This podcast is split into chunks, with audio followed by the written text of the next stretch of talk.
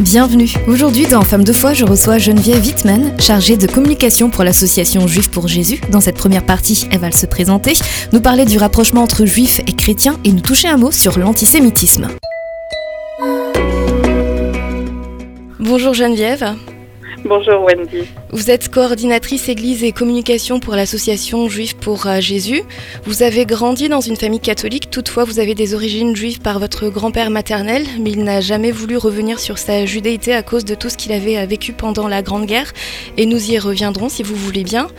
Enfant et plus jeune, vous avez été très fervente à l'église, alliée à la messe tous les dimanches. Votre papa a été responsable également au sein de l'église. Plus tard, vous vous êtes marié et avez eu des enfants, si je ne me trompe pas, vous avez eu deux enfants. Et euh, au fur et à mesure où vous étudiez la Bible et où euh, l'histoire de votre famille se révélait, si je puis dire, vous vous êtes euh, de plus en plus rapproché du peuple juif et là aussi on, y reviendra.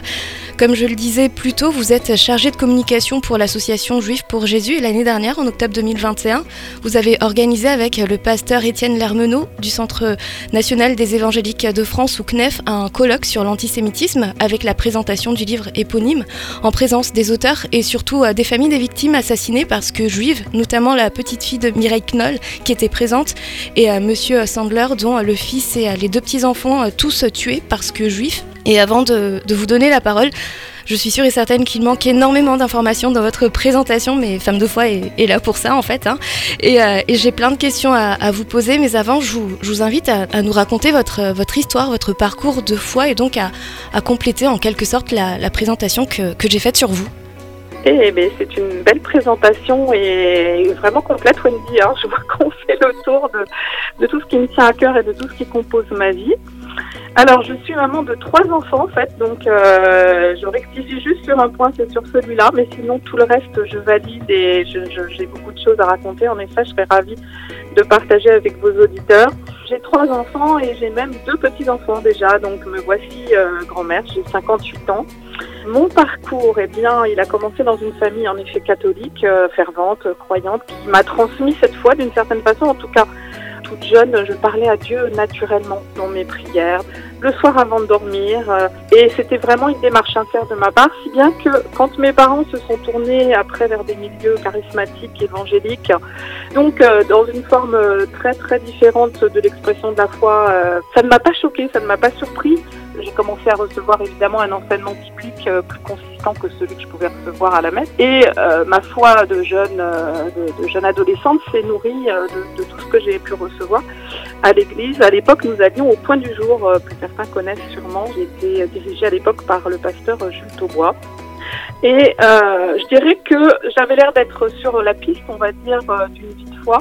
À 18 ans, euh, cette vie euh, qui avait l'air toute tracée a été brusquement euh, interrompue, entre guillemets, par un terrible accident de voiture que j'ai eu en revenant d'un week-end de jeunes de l'église avec Emmanuel Taubois, un grand ami d'enfance qui était le, petit dernier de la fratrie des enfants de, de Jules Taubois.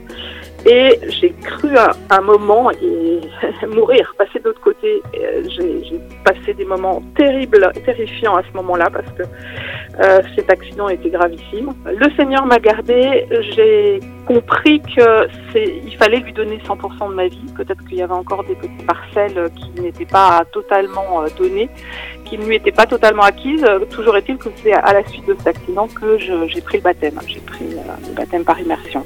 Alors, je me suis mariée, en effet, euh, j'ai trois enfants, j'ai travaillé dans l'édition plus de 30 ans, et dans ma vie de foi, il y avait toujours un petit coin pour Israël. En effet, mon grand-père était juif, il n'était pas pratiquant, il avait renoncé à transmettre quoi que ce soit de cette culture juive ou de cette identité juive à ses propres filles, euh, tout simplement parce que lui-même avait été horrifié par euh, l'antisémitisme, la haine du juif. Déjà dans son enfance, euh, il avait été témoin d'exactions, de tueries en fait, on n'a pas très bien su. Et puis il a été euh, évidemment rescapé de la Shoah, puisque pendant euh, les horribles années 40, comme il avait été incorporé dans l'armée, il était prisonnier de guerre, donc il a été à l'abri, je dirais, des rafles. Mais ma maman, qui avait 4-5 ans à l'époque, a dû être cachée par ma grand-mère, qui elle était euh, catholique, mais qui euh, a bien compris, euh, a bien eu conscience que sa fille, ses filles étaient en danger. Alors je ne sais pas pourquoi les deux n'ont pas été cachés, mais maman a été enfant cachée pendant longtemps pendant la guerre. Elle a été cachée dans un château dans l'Oise qui était dirigé par un pasteur du 5e arrondissement, qui a été un, un sauveteur d'enfants juifs à l'époque. Donc voilà. Et puis, euh, donc Israël, toujours euh, dans un coin de ma tête, cette identité d'enfant d'Israël, qu'est-ce que ça veut dire? Et au travers de mes lectures bibliques, euh, je dirais que ça ne faisait que nourrir mon idée que l'Éternel n'avait jamais perdu son peuple, l'alliance sacrée qu'il avait contractée avec les fils d'Israël perdurait encore aujourd'hui et que au contraire si il y avait une cécité qu'on pouvait observer de la part de ce peuple sur l'identité du Messie d'Israël, c'était un plan de Dieu, c'est écrit en toutes lettres, les lettres de Paul. C'est un plan de Dieu pour que nous, les, païens, ceux qui adorions euh, la pierre, le bois, euh, les idoles, voilà, nous puissions être enfin au bénéfice d'une alliance avec le Dieu créateur, l'éternel tout-puissant. Et évidemment, ça passait par un long temps de cécité de la part euh, d'Israël. Et finalement, ce qu'on observe durant ces 20 siècles, c'est terrible, mais c'est que le peuple juif a été massacré au nom de ce Messie d'Israël, ce qui est quand même le plus stupéfiant, quoi, le comble du mensonge de la part de Satan finalement. J'ai été très frappée aussi par la renaissance de la date d'Israël. Je me suis dit, voilà l'accomplissement des prophéties annoncées dont j'ai la chance d'être témoin. Donc très vite, j'ai voulu aller voir de mes propres yeux la terre d'Israël renaître, ce peuple renaître, cette langue hébreu renaître. Et donc très vite, j'ai voulu euh, aller fouler cette terre et, voir de mes propres yeux euh, l'accomplissement de ce que je voyais annoncé dans l'Ancien Testament. Je me disais, mais quelle chance tout chrétien devrait être fou de joie d'aller vérifier par lui-même euh, l'accomplissement de ces prophéties. Et donc, aux 60 ans d'Israël, j'ai entraîné mon mari et nos trois enfants, qui étaient petits encore à l'époque, fêter la renaissance de ce pays, conformément aux Écritures. Et petit à petit aussi, j'ai commencé à vouloir organiser des rencontres entre juifs et chrétiens. D'abord, j'ai tissé des liens d'amitié avec les membres de la synagogue de Versailles, qui était la synagogue la plus proche de chez moi. Ça s'est fait assez naturellement, à savoir qu'en rentrant d'Israël, j'avais envie d'abord d'apprendre les danses d'Israël, qui sont pleines de joie. Elles sont festives, c'est vrai. Ah ouais, ouais, ouais. Et puis il y a un très beau festival chaque été euh, dans le nord de la France qui réunit tous les danseurs juifs et chrétiens d'ailleurs, ou, rien du tout, mais tous les amis euh, des danses d'Israël. Et c'est quelque chose de euh, vraiment super. Donc j'ai commencé par les danses d'Israël, il y avait des cours à Versailles. Et puis rapidement, une amie m'a dit, mais attends, on devrait aussi apprendre l'hébreu moi qui n'avais pas été très scolaire, je me suis dit apprendre une nouvelle langue à mon âge. Euh, et en fait, rapidement, j'ai compris qu'apprendre l'hébreu nourrissait l'âme. J'ai réalisé que oui, c'est la langue de la Bible, c'est la langue de la parole de Dieu, c'est la langue de Jésus. Ça apporte beaucoup à l'âme, curieusement. C'est très surprenant. C'est l'hébreu moderne hein, auquel je me suis mis. Et évidemment, au fil des années, des liens d'amitié et de tendresse, d'amour se sont tissés entre moi et les membres de cette communauté juive. Alors ça a été d'autant plus fort que à l'époque, euh, donc la première année que, que j'ai fréquenté la synagogue de Versailles, à l'époque le président de cette synagogue était euh, Monsieur Samuel Sander. Et euh, c'était au mois de mars, alors je sais plus quelle année, il je retrouve l'année exacte de la tuerie de Toulouse. Hein. C'est le 19 mars 2012. Et donc peu de temps avant, donc peu de temps avant cette date terrible, il y avait un repas de Shabbat organisé un vendredi soir à la communauté. C'était la première fois que j'osais me rendre à ce repas de Shabbat. J'étais intimidée parce que je connaissais pas les codes, je connaissais pas les traditions, j'avais peur de faire des impairs. Et je me suis retrouvée assise à côté de Samuel Sandler et de son épouse Myriam. Et on a eu un très très bel échange. Je, je venais pas incognito, les gens savaient que j'étais chrétienne, hein. mais j'étais super bien accueillie. Je me sentais vraiment euh, comme à la maison. Et dans cette fête, il y avait son fils et ses deux petits-fils. Mm. J'en ai pas de souvenir, mais quelques jours plus tard, j'apprenais que ce jeune homme, Jonathan, et ses deux petits garçons ont été abattus d'une balle dans la tête. Ça m'a vraiment secoué parce que je venais de rentrer dans cette communauté en tant qu'amie, en tant que chrétienne amie des juifs. Et je me prenais en pleine figure la réalité de ce qu'ils avaient enduré pendant tous ces siècles et encore aujourd'hui. Oui, parce que dans le mail que vous m'aviez envoyé, vous disiez être interpellé sur euh, la place que nous, chrétiens, on devrait euh, prendre aux côtés de la communauté juive. Et vous avez donc euh, rencontré M. Sandler juste avant, bah, avant ce, tragique, événement. Et, comme vous venez de le dire, ça vous a fait mesurer ce que ça signifiait d'être d'être à leur côté. Je vous pose donc les questions que vous-même vous, m'avez proposées, on va dire. Quel témoin est-ce que nous, en tant que chrétiens, on devrait être et quelles paroles est-ce qu'on devrait prononcer?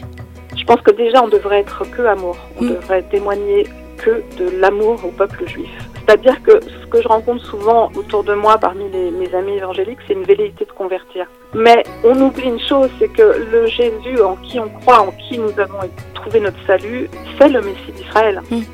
Est-ce qu'on en a vraiment conscience? Si on n'apporte pas amour et pleine conscience que Jésus est le Messie attendu par Israël, on n'apporte rien de plus que ce qui a été euh, comment tenté d'apporter au peuple juif pendant des siècles de force. C'est-à-dire euh, le salut ou la mort, hmm. le baptême ou le bûcher. On ne parle pas autrement. Donc moi, je n'ai qu'un conseil à donner, c'est d'une part, si vous voulez vraiment, si vous avez d'abord l'amour d'Israël, l'amour du peuple juif, en tout cas réclamez-le. Hein, c'est euh, ce que vous faites au plus petit d'entre les miens, c'est à moi que vous le faites, mais de qui parle-t-on? Moi, je pense qu'on parle du peuple juif, évidemment. C'est d'avoir de l'amour, de connaître ce que c'est que la réalité de l'antisémitisme aujourd'hui, de ce que c'est que le judaïsme aujourd'hui, de ce que c'est qu'être juif, de ce qu'a été la Shoah, de ce que c'est aujourd'hui pour les descendants des rescapés de la Shoah. Et quand je dis rescapés de la Shoah, je dis pas ceux sortis des camps, je dis tout juif qui a vécu les années 40 est un rescapé de la Shoah, évidemment. C'est un héritage très très lourd, euh, je le sais d'autant que euh, voilà, mon propre grand-père a échappé, euh, ma mère a échappé à tout ça. Et même si nous, on n'a pas vécu ça, les descendants, on a un espèce d'héritage de très très grande anxiété. Donc même les juifs parmi votre entourage, donc des juifs d'Europe centrale de France, qui ont l'air euh, d'être sûrs d'eux, d'avoir réussi de façon éblouissante dans la vie, ont au fond d'eux cette anxiété latente. Donc, voilà, c'est des petites choses qu'il faut savoir quand on est chrétien, qu'on aborde le monde juif, quand on veut parler à nos amis juifs. Aller dans les synagogues, euh, les synagogues la plupart du temps sont très ouvertes, au contraire, nous encouragent, nous chrétiens, à venir découvrir leur monde, à voir ce que c'est qu'un office de Shabbat, à venir même participer à un repas de Shabbat communautaire, à participer au cours d'hébreu. Euh, ça, c'est très enrichissant pour nous les chrétiens, hein, les cours d'hébreu. Geneviève Wittmann de l'association Juif pour Jésus dans Femmes de foi suite au prochain épisode. En attendant, retrouvez celui-ci en replay sur farfm.com et en podcast sur toutes les plateformes d'écoute. C'était Wendy Pépin, à bientôt.